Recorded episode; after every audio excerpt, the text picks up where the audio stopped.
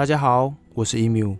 说到斯巴达，立刻就能让人联想到严格的军事训练，以及一群残酷的精锐战士。游戏《战神》里杀神无数的克雷多斯，就是一位斯巴达人。这些鲜明的形象深深印在我们的脑海里。只要谈到军事相关的话题，斯巴达就绝对不能不被提起。但我的频道不讲军事，为何要在希腊神话系列里介绍斯巴达？说穿了，这是我的一点私心。我真的非常喜欢《三百壮士》这部电影。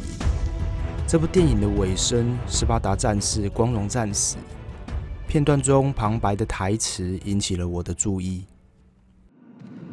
The old ones say we Spartans are descended from Hercules himself. Bold Leonidas gives testament to our bloodline. His roar is long and loud. 这经典的片段让我开始了对神话的追寻。我尝试去认识海克力士，进而接触到更多的神话故事。斯巴达对我来说是一种很强烈的信仰精神。话不多说，接下来与你们分享历史上真实的斯巴达。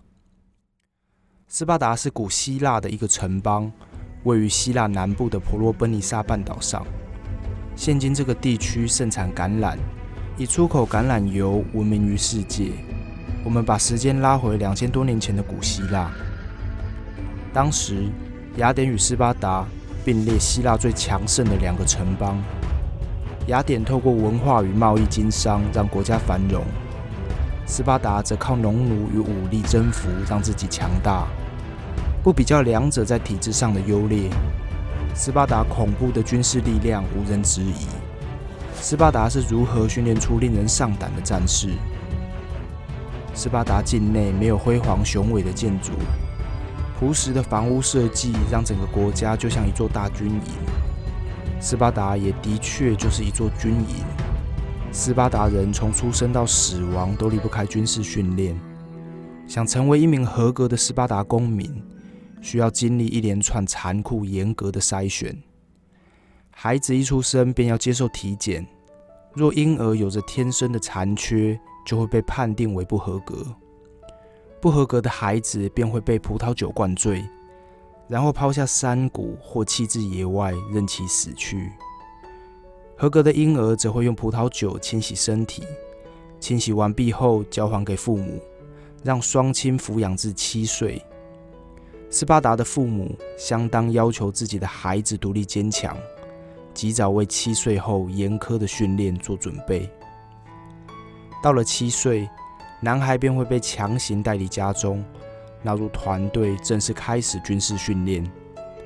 女孩七岁后仍可以留在家中，但仍必须接受艰苦的体能锻炼，因为斯巴达人相信，唯有强壮的母亲才能生下最强悍的战士。男孩将被训练成绝对服从的军人，除了基本的体能与战斗技巧练习。还必须忍受皮鞭抽打与各种肉体折磨，疼痛时脸上不能露出恐惧与痛苦的表情，不能求饶，也不能发出哀嚎。受伤与懦弱并不会换来同情，只会带来各种的鄙视与羞辱。这种精神折磨比起疼痛更让人生不如死，所以每一位男孩基本上都会死撑下去。这样的训练会一直持续到十二岁。十二岁开始，训练会进到下一个阶段。这个阶段，男孩会被编入少年队。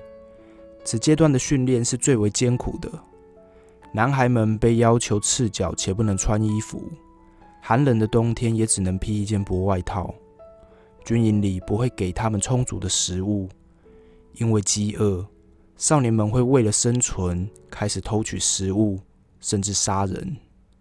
这些都是被允许的。但不能被抓到。若被抓到，则会受到严厉的体罚，惩戒因身手不够灵活所犯下的错。这个时期，斯巴达少年也会被放逐至野外，透过严酷的自然环境来证明自己的能耐。许多人会在这个阶段死去，能撑过的少年基本上都有着不凡的身手，对生存与战斗也都存有相当坚韧的意志。这种毫无人性的冷血训练，也让斯巴达人对敌人不会感到丝毫的怜悯。这群冷酷无情的精英杀手，在二十岁时便会被正式纳入军队。经过十三年的残酷训练，才能成就一名合格的斯巴达战士。斯巴达人从七岁开始接受训练，成年后便加入军队服役。由此可以看出，斯巴达人是完全不务生产的。斯巴达的生产完全仰赖他们的奴隶。这群农奴被称为希洛人，也被称为黑劳士，是斯巴达社会中的最低阶层。这些可怜的希洛人，大多是斯巴达西边的美塞尼亚人。美塞尼亚有着肥沃的土地，整个国家可以说是相当的富饶。美塞尼亚与斯巴达几乎是同时期建立的国家，但两个国家的走势与命运截然不同。美塞尼亚并未积极的发展军事，斯巴达则因为军事力量的提升逐渐壮大，开始需要更大量的土地与奴隶来维持自身庞大的军事势力。斯巴达把脑筋动到了美塞尼亚上，斯巴达猛烈的侵略，美塞尼亚根本无力招架。最终，美塞尼亚的国土被斯巴达占据，美塞尼亚人全数沦为奴隶。这群黑劳士被视为斯巴达公民的财产，没有人权，世世代代受到斯巴达人的剥削。黑劳士的生活十分艰苦，他们每年都必须受到一次鞭打。让他们牢记住自己奴隶的身份。由于黑劳士的人数远多于斯巴达人，斯巴达人为了避免奴隶反抗，镇压的手段可以说是极其残酷。斯巴达人可以随意的杀害黑劳士，在斯巴达的训练过程中，也会刻意让少年去屠杀黑劳士。他们会锁定那些优秀强壮的奴隶，作为主要的杀害目标。斯巴达少年透过这些杀戮，实践战斗技巧，并培养残忍的血性。斯巴达也借此削弱黑劳士的反抗势力。斯巴达在历史上最经典的战役，便是电影《三百壮士》中的故事背景——波西战争里的温泉关之役。简单来介绍一下这段战争的过程：公元前四百九十年，波斯王大流士一世。带着两万五千名士兵来到希腊，要求希腊各城邦上交水和泥土，来表示对波斯王的臣服。大多数的城邦畏惧波斯的军事力量，纷纷表示屈服，不敢反抗。但雅典与斯巴达毫不理会波斯王的威逼利诱，于是愤怒的波斯王对希腊发起了战争。这是波斯的第一次入侵。雅典面对波斯大军的压境，眼看兵力悬殊，情急之下只能求助于斯巴达。但斯巴达以宗教节日为由暂缓出兵，雅典无奈之下只好孤军奋战。两军交战于马拉松平原，雅典良好的战术运用最终以寡敌众，成功击退了波斯大军。这里有一个小典故：战胜波斯后的雅典军队非常高兴。他们迫不及待想将捷报传回雅典城。一位名为费里皮德斯的士兵便用急速跑了四十公里回到雅典城，开心地说完打胜仗的消息后，便倒地死去。马拉松长跑的典故就源于此。波斯这次的失败并没有造成什么严重的打击。十年后，继任的波斯王薛西斯一世第二次入侵希腊。这一次，波斯的百万大军压境，让希腊各城邦更深刻地感受到命悬一线，存亡就此一战。各城邦终于组成联军，斯巴达也终于加入反抗波斯的军事行动。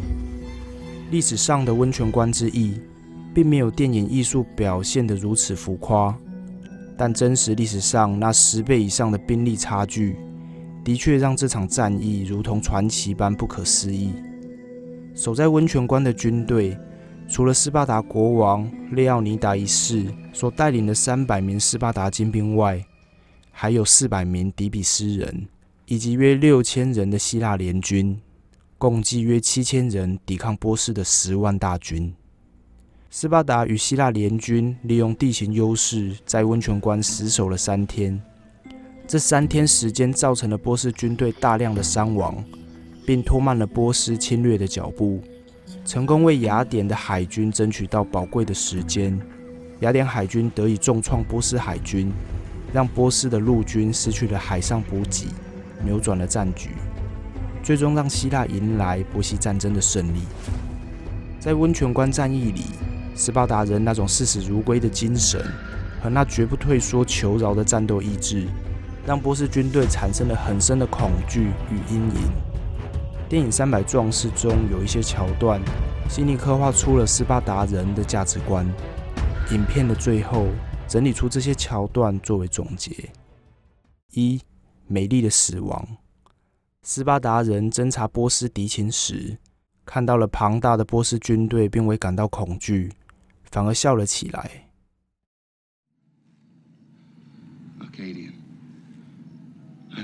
Countless times. Yet I've never met an adversary who could offer me what we Spartans call a beautiful death. I can only hope, with all the world's warriors gathered against us, there might be one down there who's up to the task. 这里可以看出斯巴达人对战斗的渴望，挑战强大的对手，然后英勇的战死，是斯巴达人的最高荣誉。二，不使用弓箭。当波斯的箭雨袭来，斯巴达人迅速的躲到盾牌底下，没有过多的惊慌，他们放声大笑，嘲笑着波斯人。斯巴达人认为使用弓箭是一种懦夫的行为，是一种不敢正面迎击对手的懦弱表现。用弓箭杀死对手，对斯巴达人来说毫无荣誉可言。三，带着鄙视的祝福。斯巴达军队最终被波斯大军围困。这时候，国王列奥尼达对叛徒厄菲阿尔特说了一句话：“You there, Ephialtes?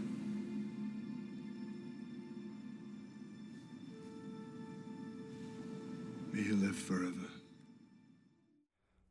厄菲阿尔特听完后，惭愧的低了头。真正的战士随时都会牺牲。没有人能一直活下去。这句话对斯巴达人来说不是祝福，而是一种轻视，表示这个人不被认可，不够格当一个斯巴达战士。斯巴达的传奇事迹犹如神话般让人感到不真实。那千古流传的战斗精神，深植在每一个刚毅不屈的灵魂。